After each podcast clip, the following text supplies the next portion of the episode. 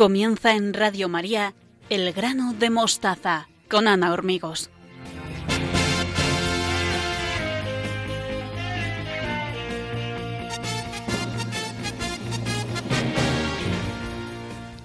Sean todos bienvenidos. Les saludo con mucho cariño en mi nombre y en el de todos los que formamos el equipo del programa. Estamos encantados de compartir estos momentos con todos ustedes, los que nos escuchan en directo y los que nos siguen a través de los podcasts. Estamos en Twitter y en Facebook, en la dirección arroba elgranomostaza. Hoy recordamos a nuestro querido padre Jorge Loring, que nos recuerda el grandísimo beneficio de la confesión. Belén Herrero nos descubre la etimología de palabras que usamos todos los días y que están en latín aún sin saberlo y Estanislao Martín nos explica los criterios morales para el juicio recto. ¿Se quedan con nosotros? Pues si es así, comenzamos el programa número 75, decimosegundo de la sexta temporada, con el convencimiento de que merece la pena estar aquí juntos y acompañarnos desde el corazón. Saludos de todo el equipo, Teresa Jiménez, Beatriz Hormigos, Victoria Melchor, Estanislao Martín y Belén Herrero. Además, me gustaría en especial agradecer a los voluntarios de Radio María que trabajan para que podamos estar con ustedes a través de las ondas. Un abrazo también para nuestros oyentes de las Islas Canarias y para todos aquellos que están enfermos y solos. Os tenemos muy presentes. Si quieren ponerse en contacto con nosotros, pueden hacerlo a través de la dirección de mail elgranodemostaza@radiomaria.es y estaremos a su disposición para lo que quieran contarnos. Estamos preparados para sacar el máximo provecho del hoy y del ahora, porque estamos convencidos de que merece la pena acompañarnos desde el corazón. El grano de mostaza comienza.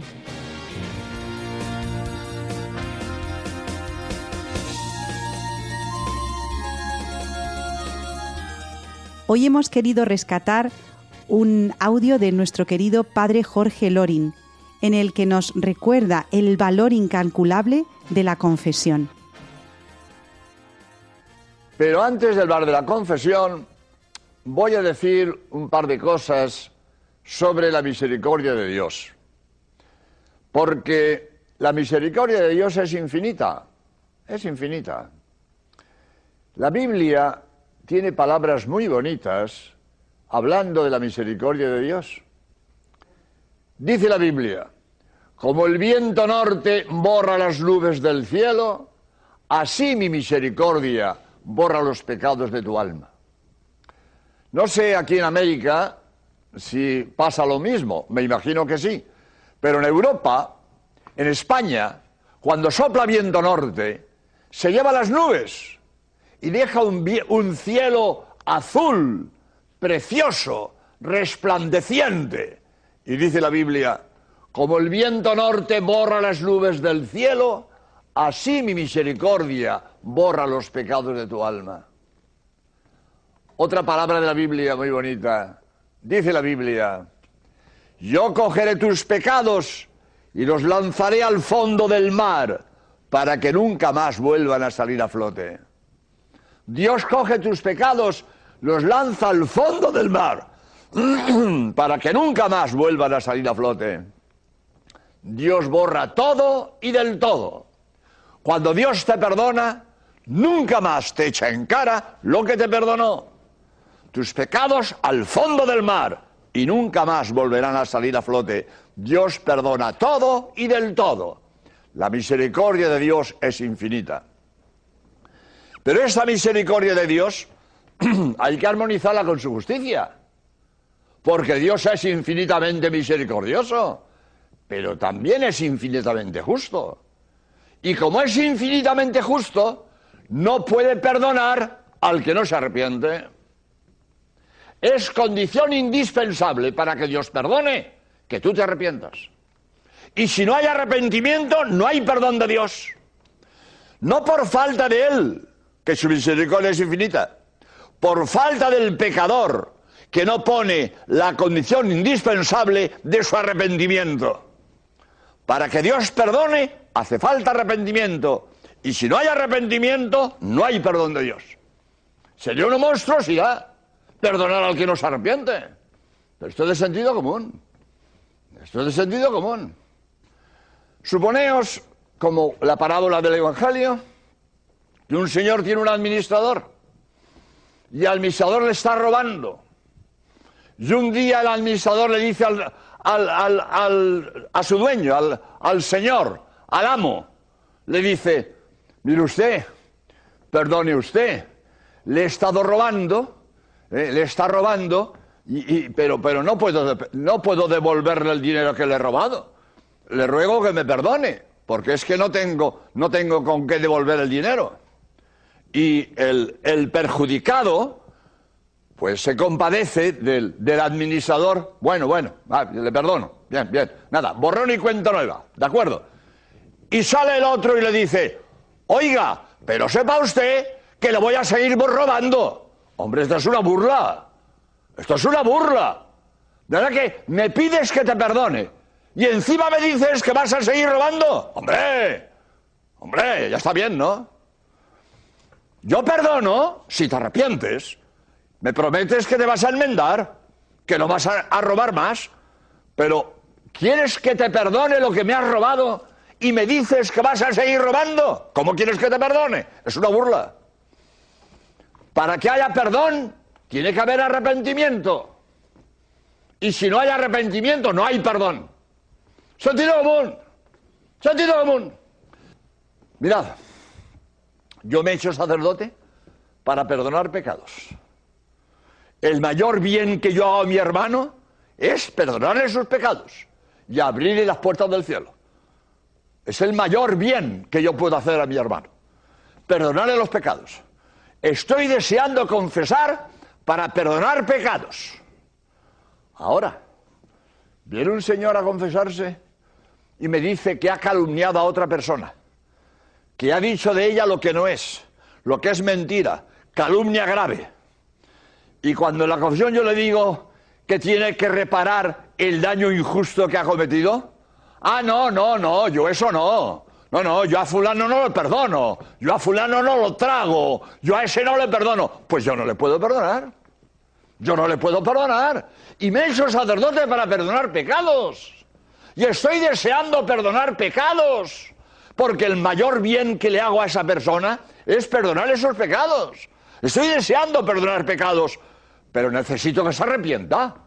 Necesito que se arrepienta. Porque si él me dice que va a seguir calumniando, pues no puedo perdonarlo. Es de sentido común. La misericordia de Dios infinita. Perdona todo y del todo. Pero eh, necesita que yo me arrepienta para que Él me perdone. Y si no me arrepiento, Dios no puede perdonarme. Es de sentido común.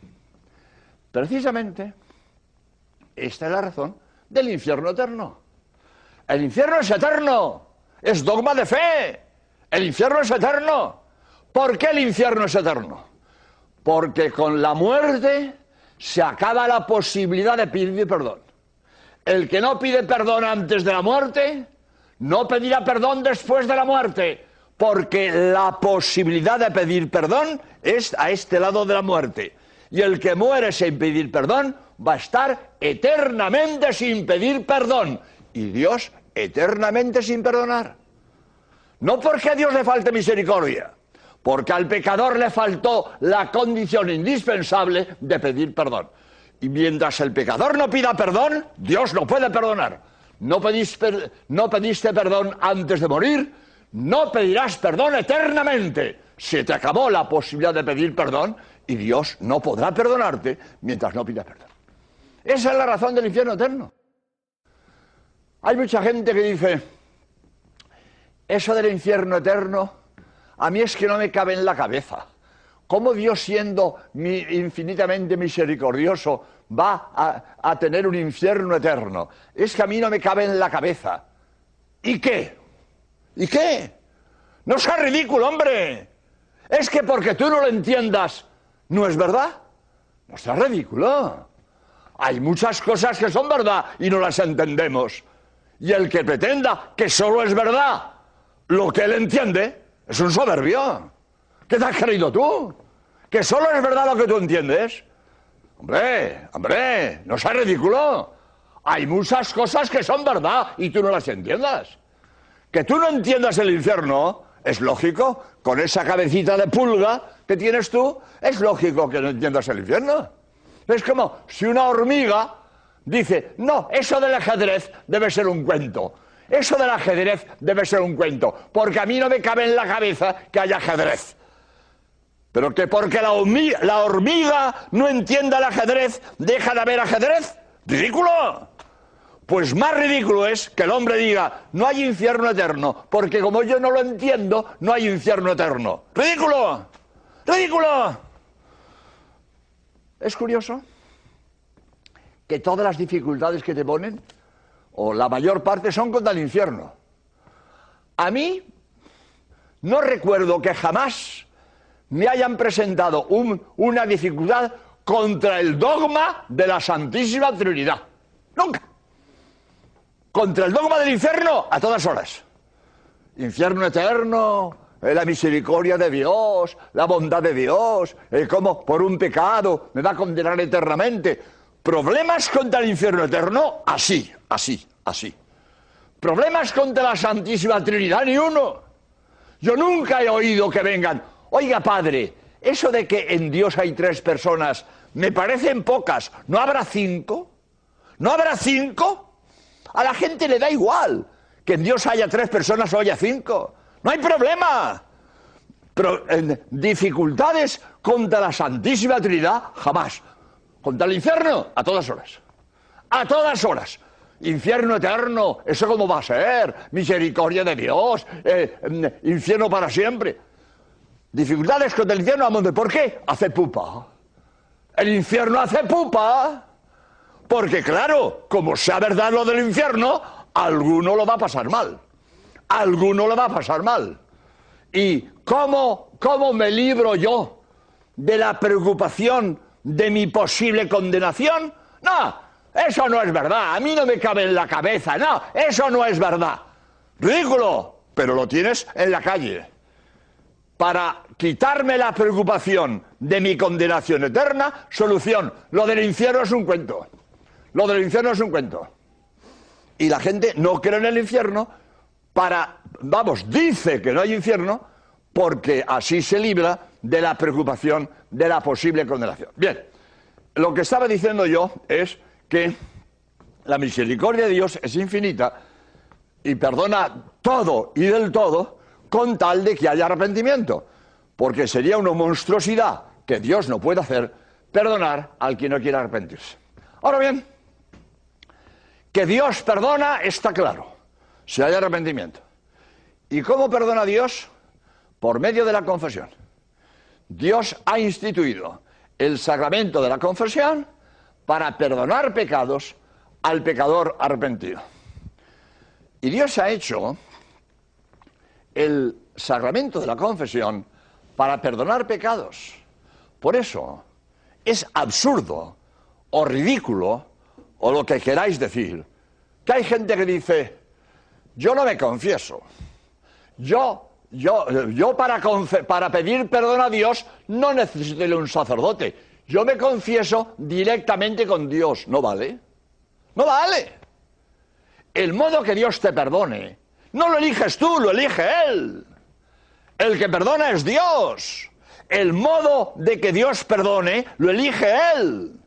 Y si Él para perdonarte ha elegido el, sacramento de la confesión, que tú te saltes a la torera.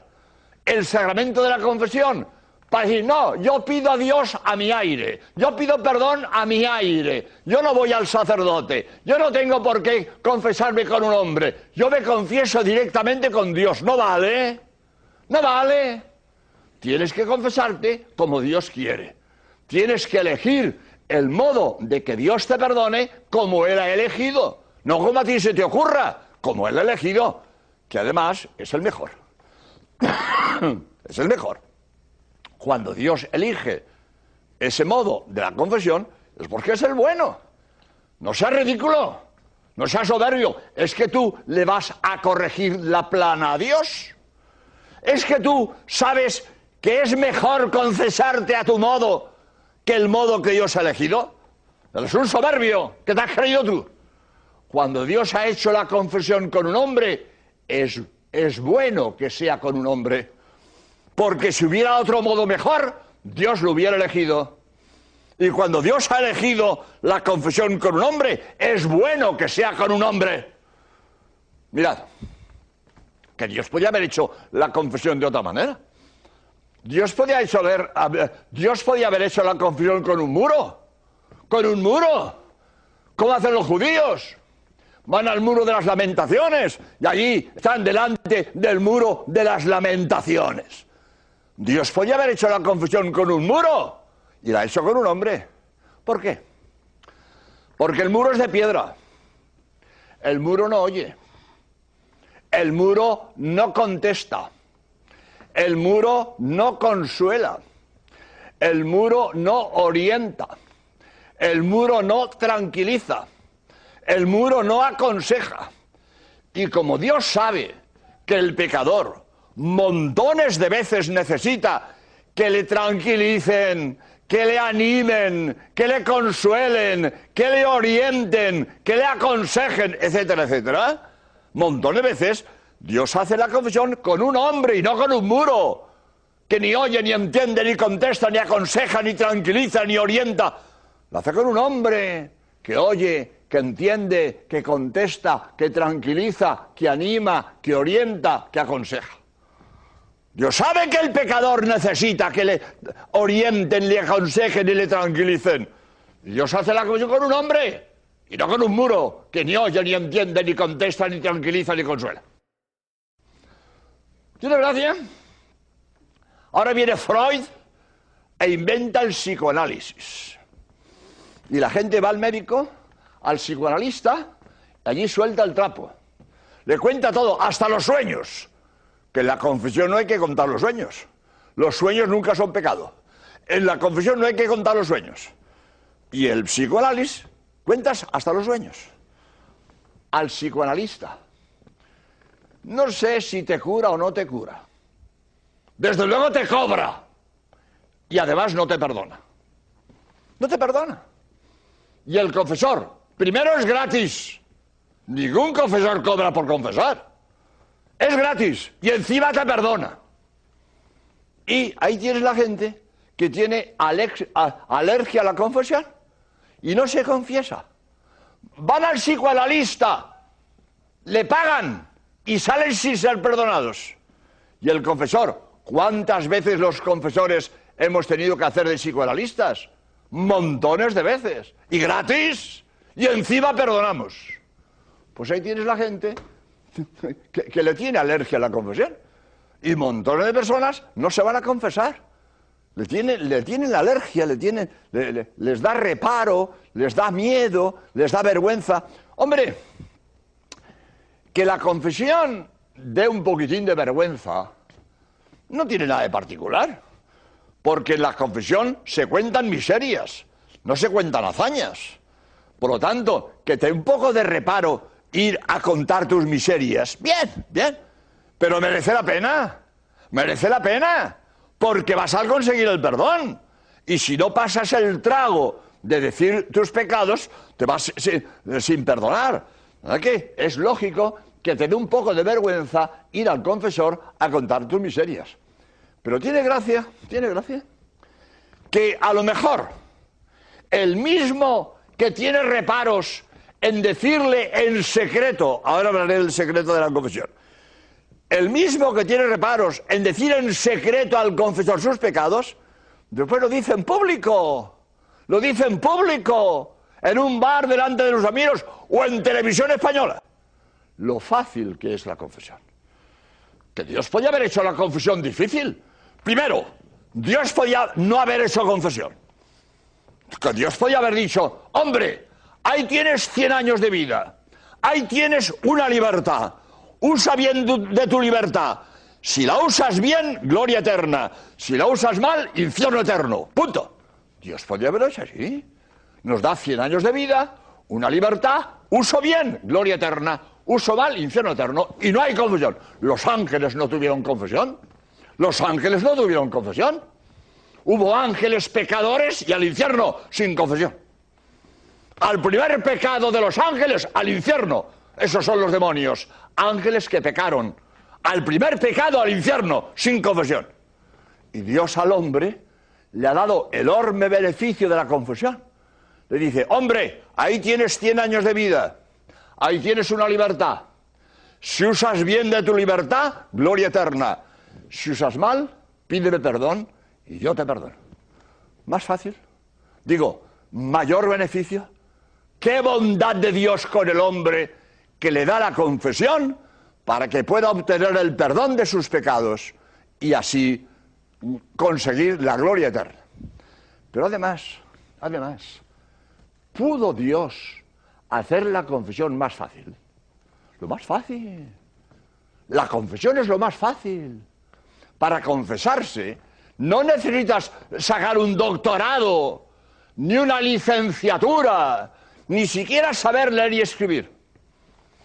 ¿Qué hace falta para confesarse? Sinceridad, nada más. Sinceridad, nada más. Si tú dices la verdad, Dios te perdona. Lo único que te pide es sinceridad, que digas la verdad, que digas la verdad, que no mientas, que no mientas, porque si mientes, haces un sacrilegio, el peor pecado de todos, y no se te perdona ninguno. Si mientes, sacrilegio, te vas sin perdón. Si te olvidas, no. Pecado olvidado, pecado perdonado. Si te olvidas, no. Pecado olvidado, pecado perdonado. Ahora, si engañas, si mientes, cometes un nuevo pecado peor que todos los que tenías, el sacrilegio. Y no se perdona ninguno. Ahora, si lo haces con sinceridad, si dices la verdad de lo que tenías, ya está.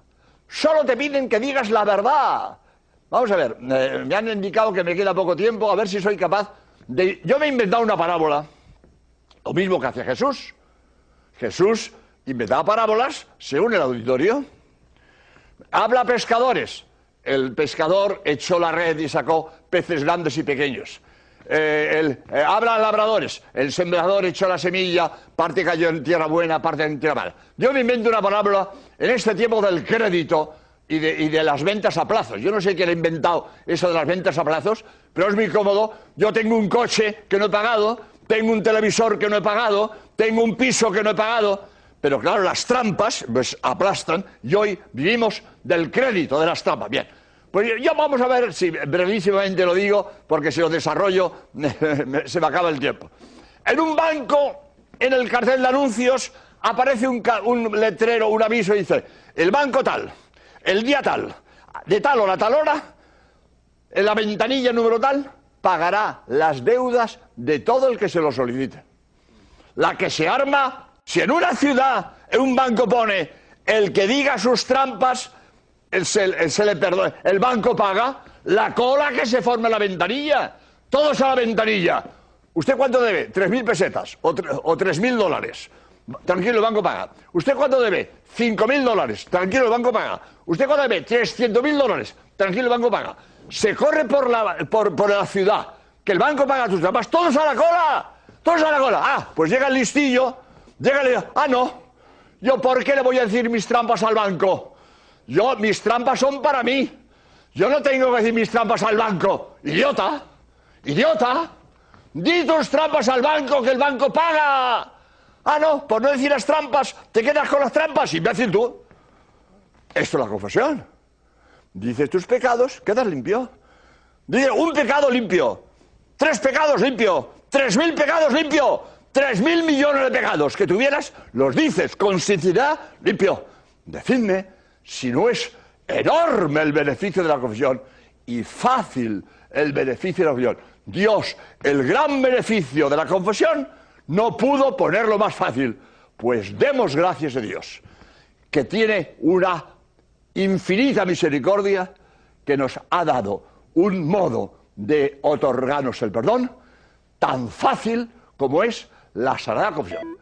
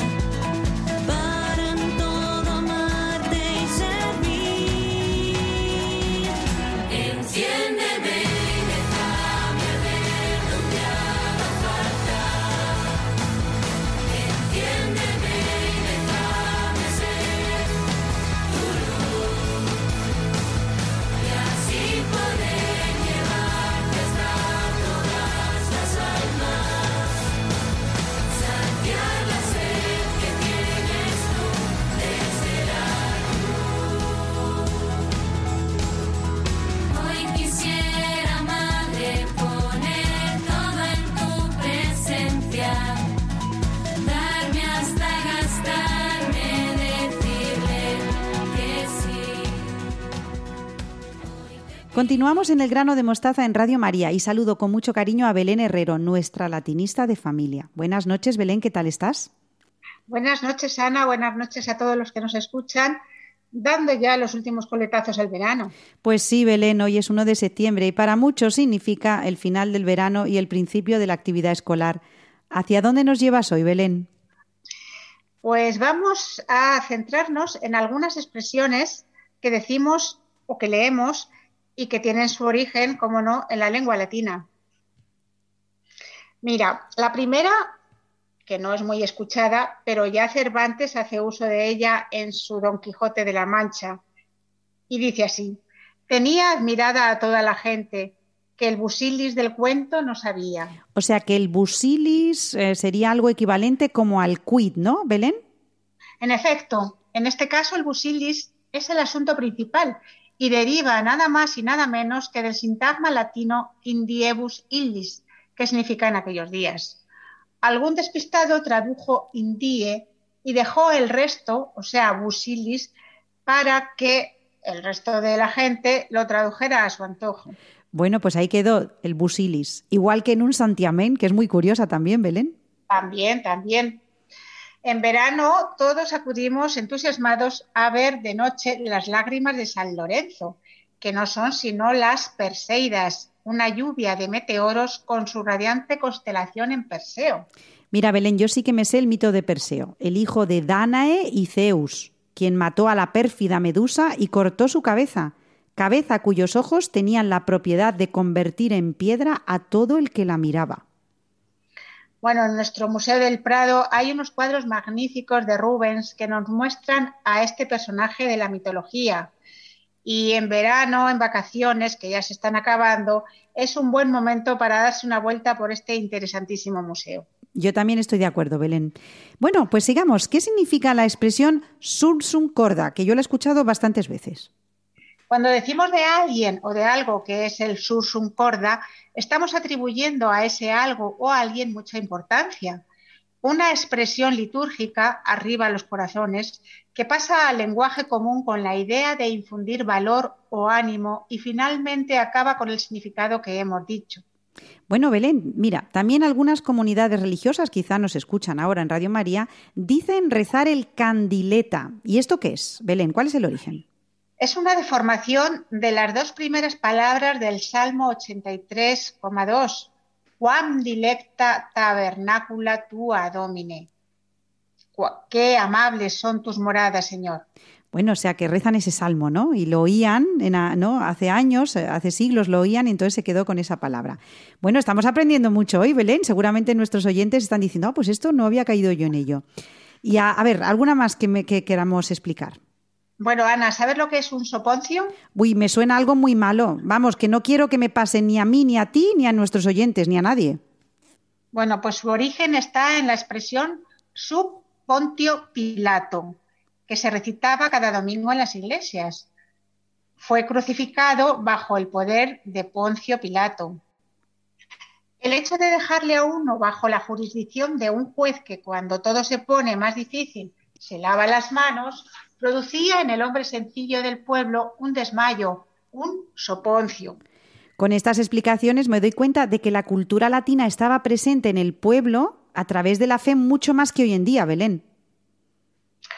Si viajamos a Barcelona, nos encontramos con el monte Tibidabo, palabra que en latín significa te daré. La llegada de unos monjes jerónimos a la ciudad provocó el bautizo de algunos topónimos religiosos, Tibidabo proviene de aquel pasaje evangélico en el que el diablo tienta a Cristo desde lo alto de un monte. Aic omnia tibidabo, si cadens adoraveris me. Todo esto te daré si postrándote me adoras. Y quedó como tibidabo, ¿no? Y me recuerda también mucho a otra expresión que se le parece, lavabo, ¿verdad, Belén?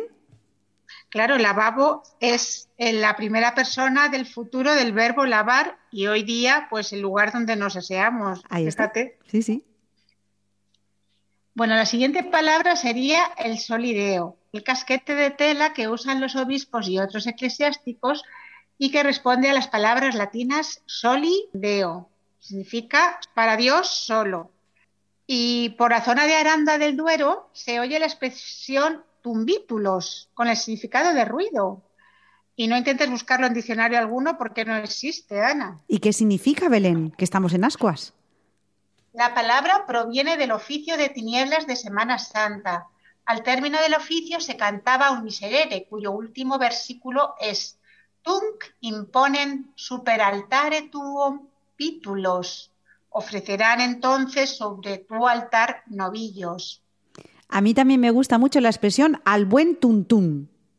También al buen tuntún, que significa a la buena de Dios, que procede de la expresión ad vultuntum, de precabuntur, es decir, según la voluntad de Dios Padre. Todas estas expresiones están originadas en el Evangelio o la liturgia, pero pasaron a la vida diaria de una forma natural, incluso al mundo de la moda también, Belén.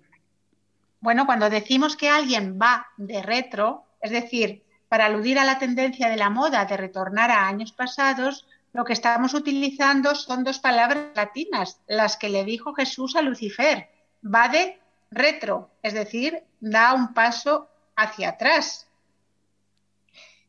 ¿Y qué me dices? ¿Conoces la expresión ir hecho una defesio? Sí, es cuando alguien que no va bien combinado con su ropa y lleva una pinta estrafelaria se le dice vas hecho una defesio. Pues el origen de esta frase está en la frase que se leía en misa, epístula beati Pauli apostoli ad Efesios. ¿Y qué pasaba Belén con los efesios? ¿Es que se vestían muy mal o qué? Pues eso habrá que enterarse de ello. Creo que no va por ahí. Muy bien. Bueno, pues en mi casa todavía se sigue diciendo, vas hecha una de Fesio, o sea que, vamos, que el latín está más vivo de lo que creemos, Belén. Sí, sí, desde luego. Esto es latín puro y duro. Eh, bueno, pues nos vamos a despedir de nuevo con el humor de Mark Twain, que dice así, el verano es la época del año en la que hace demasiado calor para hacer las cosas que no hacías en invierno porque hacía demasiado frío. Y con el gran Albert Camus que dice, en las profundidades del invierno aprendí que en mi interior habitaba un verano invencible. Bueno, Belén, muchas gracias por demostrarnos que el latín, como decíamos antes, sigue muy vivo entre nosotros. Y tú te alegras y yo también, porque el latín es nuestra lengua madre y la Iglesia ha hecho tanto bien qué labor tan inmensa ¿eh? a la que tenemos que agradecer tanto el haber eh, mantenido el latín ¿eh? en, el pueblo llano y que merece la pena descubrirlo y disfrutarlo. Se me ha pasado el tiempo contigo, Belén, en un santiamén. Muy bien, Ana, así me gusta. Bueno, un besito. Un, beso muy grande y además mucha, mucho ánimo ahora que empieza el curso, Belén. ¿eh? Sigue con tu labor incansable de llevar el latín, el amor por las palabras y el amor por la cultura de nuestros clásicos a las nuevas generaciones. Así que tienes una labor muy, muy importante y necesaria. Y ustedes, nuestros oyentes de Radio María, no se muevan porque en un momento se une al grano de mostaza Estanislao Martín.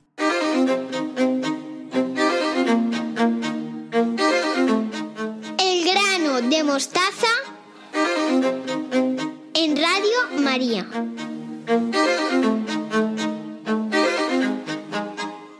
Ya estamos de vuelta en el grano de mostaza con Estanislao Martín. Buenas noches, Estanislao, ¿cómo estás?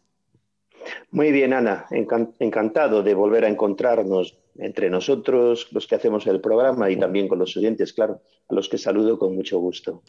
Bueno, Stanislao, recuerdo a todos nuestros oyentes que en la explicación de la virtud de la prudencia que vienes desarrollando programa a programa, hoy tocaría hablar de los criterios morales para el juicio, según dejamos anunciado el mes pasado. ¿Es así, verdad? Sí, en ese punto nos quedamos. Así que si te parece, voy a hacer un pequeño resumen de lo dicho hasta ahora para ubicar el contenido del programa de hoy. Recuerdo que la virtud de la prudencia es una virtud eminentemente práctica la virtud que nos lleva a tomar decisiones sensatas y correctas y luego actuar en consecuencia, claro. Para ello necesitamos hacer juicios no solo lógicos, de sentido común, sino también moralmente rectos.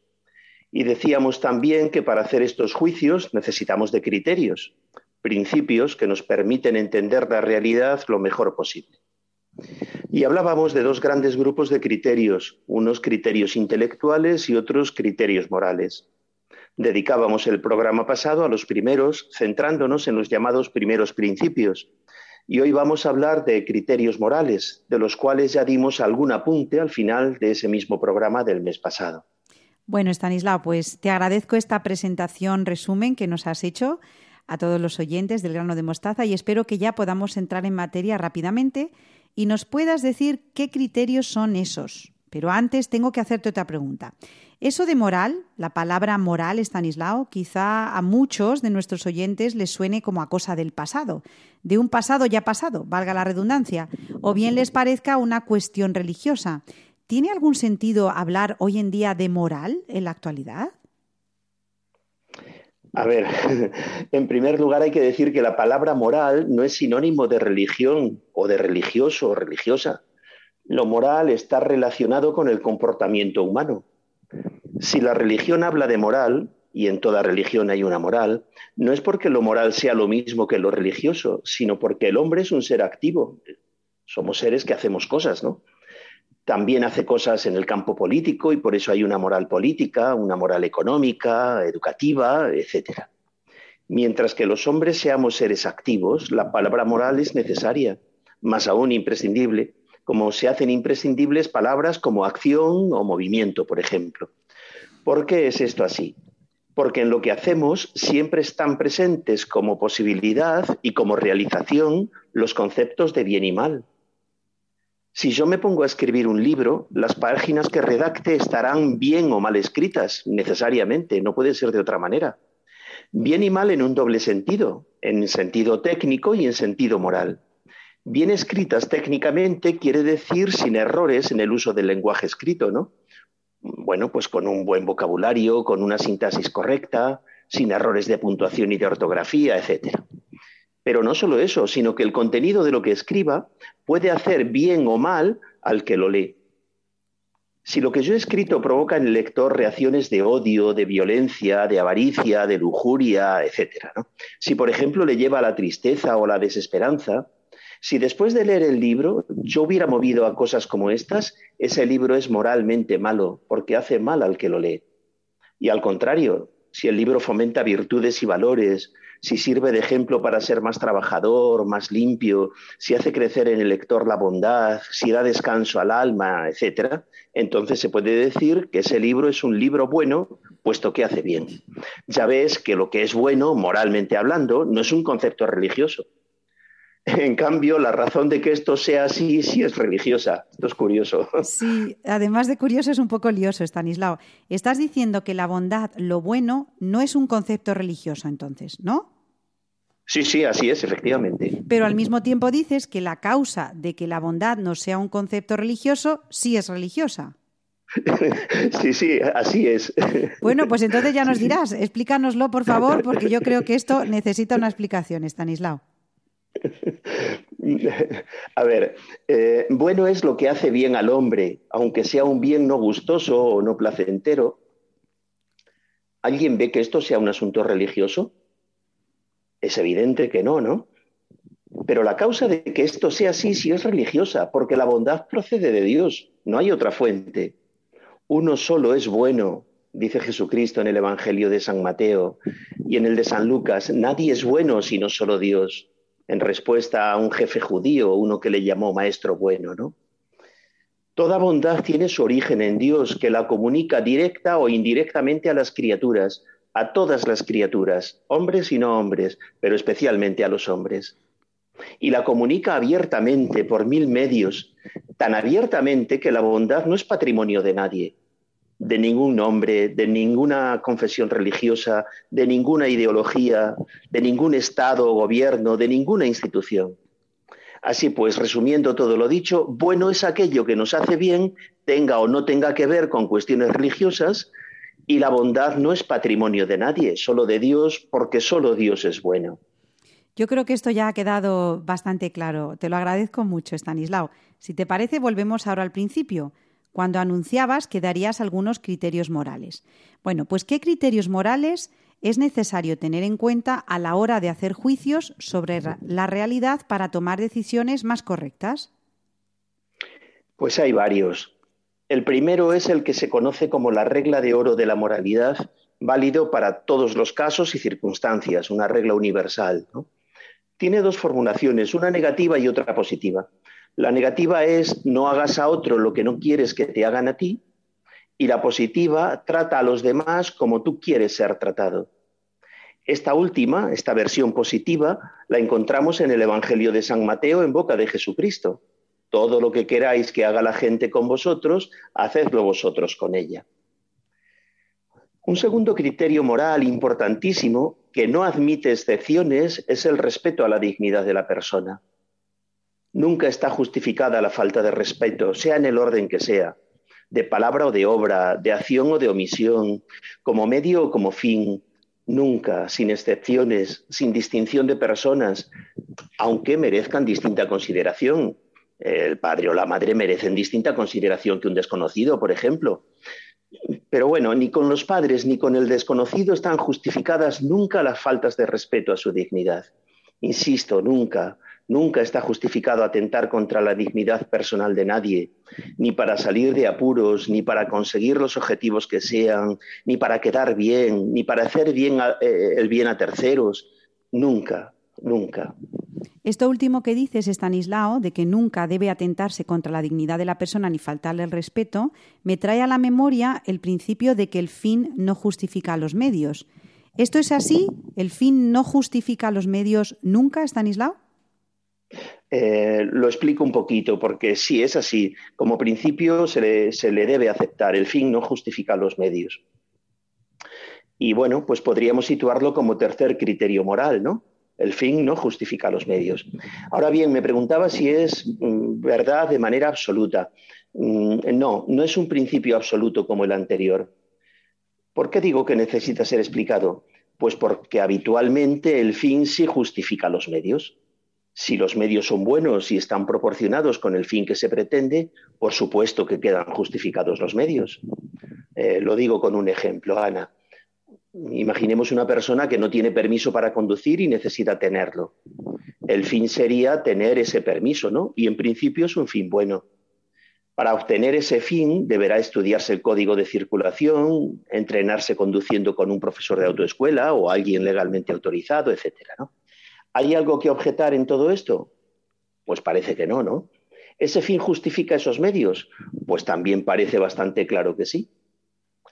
¿El fin justifica o no justifica los medios? Habitualmente sí. Tomamos los medios aceptables para conseguir lo que necesitamos. Habitualmente sí, pero siempre no. Entonces, Stanislao, más que decir que el fin no justifica los medios, habría que decir lo que habría que decir es que el fin no siempre justifica los medios. Yo creo que así afinamos más. Y añadiría la necesidad de insistir y educar en este principio, porque en la cultura contemporánea está prácticamente desaparecido. La legalización de prácticas como la fecundación in vitro, el aborto, ahora la, eutanasia, qué triste. El transhumanismo que se nos está viniendo encima, no sé, o la lucha de clases de los siglos pasados. ¿no? Eh, cosas como estas han arraigado en nosotros y otras están tomando asiento ahora mismo bajo capa de bien, amparándose en el principio de que el fin sí justifica los medios, usando unos medios que no justifican en ningún caso el logro de unos bienes que se ponen como excusa. Pues mira, Stanislao, sí, sí, sí, mira, Stanislao, ya si te parece para terminar, me gustaría que me dijeras qué opinas sobre esto. Mm, no, quiero poner, porque seguramente nuestros oyentes tendrán en mente un montón de ejemplos. Mira, esta persona hace esto, hace lo otro, em, en muchísimas cuestiones, ¿no? Porque eh, quiere ser feliz. Y si eso le hace feliz, lo que tú decías antes, ¿no? El fin justifica los medios. Si eso le hace feliz, tendríamos que ver qué es la felicidad, dónde ponemos eh, la razón de nuestra felicidad y si eso realmente te va a hacer feliz. Porque escuchábamos hace unos días que por sus frutos los conoceréis, ¿no? ¿Cuáles son los frutos que traen eh, las ideologías hoy imperantes, eh, el pensamiento único, ¿no? Que te mm, mm, vende una felicidad ficticia que luego no es real y además trae consigo unos frutos que son la destrucción del hombre, ¿no? Estanislao, no quiero poner ejemplos concretos, tú eres más el de los ejemplos concretos porque eres filósofo, pero creo que nuestros oyentes y tú mismo tendrás muchos eh, como ejemplos en la cabeza para decir, no, pero si le hace feliz, tú has puesto aquí algunos, ¿no? la fecundación in vitro, el aborto, la eutanasia, el transhumanismo. ¿Qué te parece, Stanislao? Pues que esto es consecuencia de esa, lo que Benedicto XVI ha llamado muchas veces la dictadura del relativismo. Entonces, si a mí me parece que esto está bien, pues ¿por qué no hacerlo? ¿no? Eh, mm, nada, es, son, eh, aprovechando ese principio cometemos verdaderos atropellos, verdaderos atropellos. Pues porque nos saltamos los dos principios morales eh, primeros que he dicho, ¿no? Eh, las faltas de respeto a la dignidad de la persona porque a mí me hace feliz hacer tal cosa. No, no, no. Este no es un principio absoluto, los otros dos sí que son principios absolutos, ¿no? El de tratar a los demás como uno quiere ser tratado y el de mm, tener siempre muy, muy, muy en cuenta para no eh, violentar nunca la dignidad de los demás, esos principios no pueden ser saltados. Y bueno, pues eh, quitamos esos frenos, nos quedamos con eh, la persona, el propio individuo, sus caprichos y sus placeres, su arbitrariedad en definitiva, ¿no? para actuar y caiga quien caiga. Entonces, mm, no, no, no, no, no, no, no, no es correcto, no es correcto. Además, me encanta cómo lo justificas, ¿no? El, el, del fin no justifica los medios, no es un principio absoluto. Los otros dos que nos has puesto, eh, que nos has explicado, son principios absolutos, ¿no? No hagas a los demás lo que no quieres que hagan contigo, también eh, formulado en positivo, y nunca debe atentarse contra la dignidad de la persona ni faltarle al respeto. Es que con esos dos, eh, en principio, el tercero ya se cae por su propio peso, ¿no? Estanislao. es que está, vamos, es como matemático, ¿no? claro, claro. Bueno, pues ojalá nuestros oyentes, em, no sé, pidamos al Espíritu Santo esa claridad con la que tú nos explicas las cosas, Estanislao, y que muchas veces lo hemos explicado aquí en el grano de mostaza. Hay que sentarse, hay que reflexionar, hay que abrir los ojos, ponerse en, ¿no? en, modo admirar, de admirar lo que Dios ha creado y muchas veces la razón se ofusca, mm, no lo sé, Stanislao, por, por cuestiones, no lo sé, Mm, bastante obvias, ¿no? E, es decir, que lo que tú eh, ves en otra persona que es muy claro, cuando te lo aplicas a ti mismo ya todo se nubla, no sé, es, bastante, se repite mucho, por lo menos en cuestión de educación se repite muchísimo, Stanislao. Lo que ves en otra persona lo ves muy claro y ves que a lo mejor es un mal, pero cuando lo aplicas para ti mismo, entonces es el relativismo, lo que tú decías antes. Sí, sí. Siento, siendo contra mi gusto, todo me parece injusto. creo recordar que es de Segismundo ¿eh? en la vida de sueño.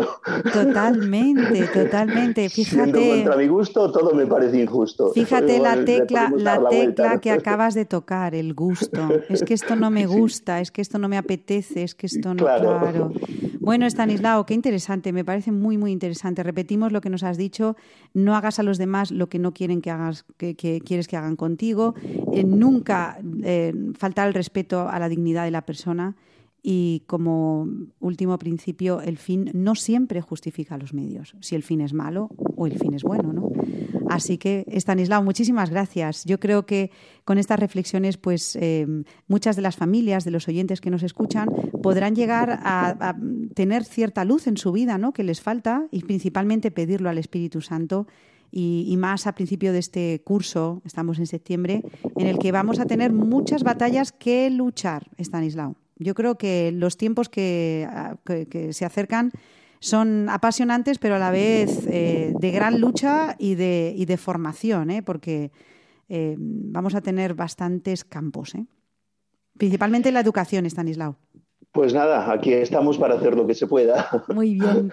Para todo ello tenemos un eh, una dirección de mail, elgranodemostaza.radiomaria.es y ahí estamos para todo lo que necesiten a su disposición. Muchísimas gracias, Stanislao Martín.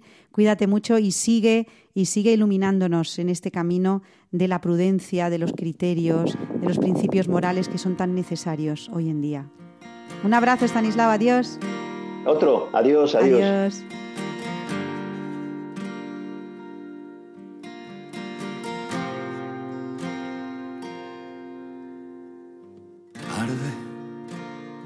Fuerza en este frío, con todo el alma en vilo, buscando una razón.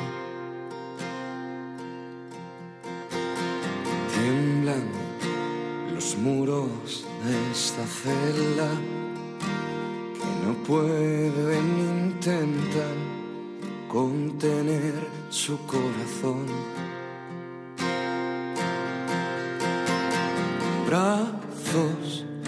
Cerrándose en abrazos un padre que dio tanto, de un hijo que murió. Lloran reyes y tronos, lloran ante un hombre en la sombra, rezándole a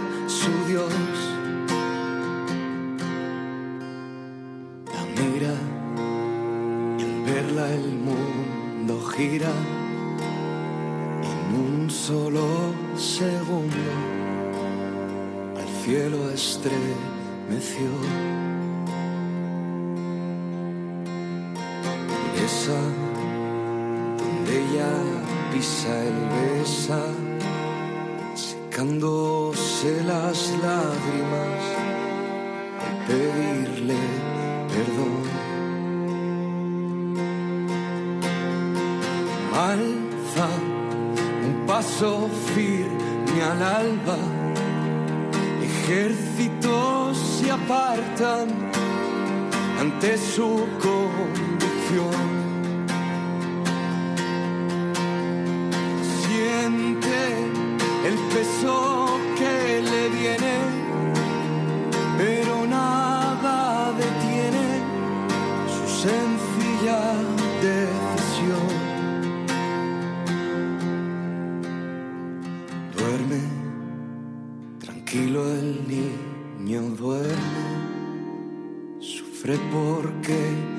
Puede darle algo mejor. Calla, en el silencio grita, se le traspasa el alma, sufre su condición.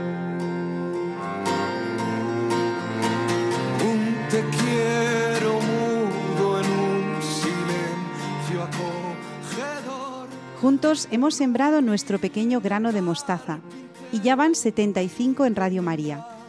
Ahora nos toca cuidarlo, regarlo, trabajar para que se convierta en un gran árbol. Gracias a nuestro querido Padre Jorge Lorin, que hoy nos recuerda el grandísimo beneficio de la confesión. Belén Herrero nos descubre la etimología de palabras que usamos todos los días y que están en latín aún sin saberlo. Y Estanislao Martín nos explica los criterios morales para el juicio recto. Nosotros nos vamos hasta el próximo 29 de septiembre de 2021, pero ustedes pueden quedarse en Radio María, la radio que acompaña el corazón. Seguimos a su disposición en la dirección de mail elgranodemostaza@radiomaria.es. Se quedan con los servicios informativos. Los llevamos a todos en el corazón. Adiós.